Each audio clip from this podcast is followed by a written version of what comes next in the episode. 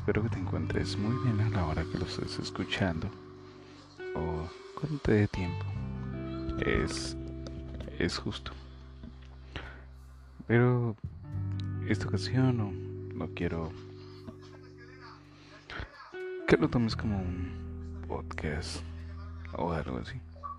Solamente es un recordatorio de lo que significa para mí eh, estar enamorado o amar a otra persona, en este caso tú.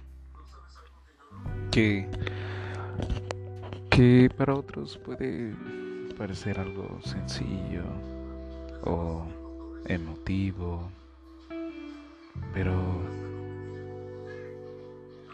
no sabes qué terror es verte a los ojos y saber que, que, estoy arruinado. Estoy arruinado con tu presencia y no porque seas mala. Creo que es porque me tienes colgando de tus manos sin que tú lo pidieras, sin que te dieras cuenta. A través del tiempo tenías más poder sobre mí como ningún otro ser lo había hecho. Es, es miedo y fascinación a querer ser esclavo de alguien, pero al mismo tiempo sentirte poderoso ante el mundo. El mundo que, que me enseña a saber. Amarte es como conocer a Dios saber que cuando está presente no, importamos por ese momento, solo por el Ser Supremo a quien decidimos servirle por amor.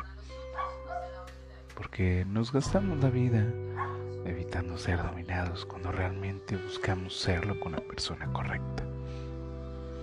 Nos volvemos locos aquellos que la bella existencia del ser es tan poderosa que te tiemblan las piernas y la piel se estremece y grita, suplicando una caricia o un beso. Nadie está dispuesto a amar como lo hago contigo, porque han vivido con el temor de ser lastimados,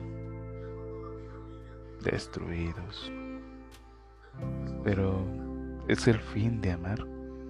Al final de todo, debe doler por el simple hecho de que estás entregando tu vida sin pensarlo a otra persona.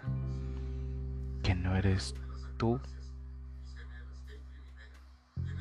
Pero cuesta heridas, cuesta llorar, cuesta más de lo que uno puede imaginar. Pero es el mejor pago que puedes que podemos hacer por tener momentos inolvidables, actos de amor como ningunos otros, eh, hacernos vivir realmente, sentirnos amados. Y al momento no puedes dudar en si lo quieres hacer o no. No hay medias, no hay mitades, no hay un intermedio en esa en esas opciones. No existen dudas al respecto cuando amas. Porque no hay nada más que importe